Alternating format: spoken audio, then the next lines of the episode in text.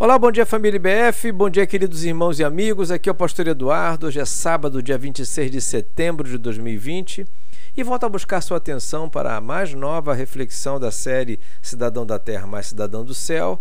Este trabalho que Deus colocou no meu coração para trazer força para a sua fé neste tempo de pandemia causada pela chegada do novo coronavírus. Chegamos na última consideração, baseada no episódio de Jesus e seus discípulos no Mar da Galileia registrado em Marcos capítulo 4, de 35 a 41. Hoje quero ler os versos 40 e 41. Assim diz o texto. Então perguntou aos seus discípulos: Por que vocês estão com tanto medo? Ainda não têm fé? Eles estavam apavorados e perguntavam uns aos outros: Quem é este que até o vento e o mar lhe obedecem?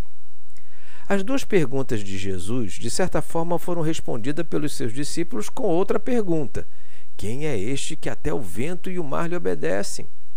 Bom, uma coisa este episódio nos ensina de forma muito clara: conhecem Jesus aqueles que andam bem próximos dele, ou, para ser mais preciso, aqueles que o têm presente no seu barco. Ouvir falar que Jesus tinha poder era uma coisa.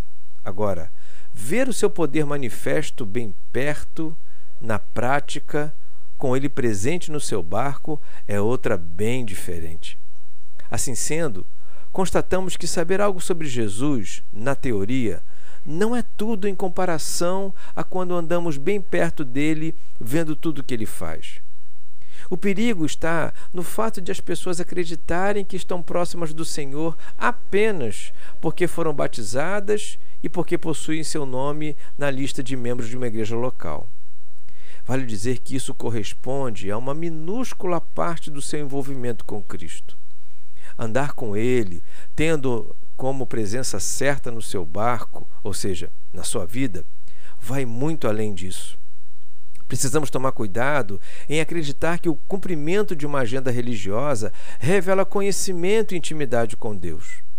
Mostramos estar próximos dele no dia a dia quando investimos tempo em conhecê-lo, na oração e na leitura da Sua palavra e, sobretudo, na manifestação de um caráter transformado, obediente aos seus valores. Isso não se mostra apenas na igreja, mas em casa, no desempenho profissional e no trato com as pessoas, especialmente as mais próximas. Fico por aqui, fazendo de tudo para tê-lo no meu barco, consciente de quem ele é e do que ele faz, no anseio de que você faça o mesmo e até segunda, se ele quiser.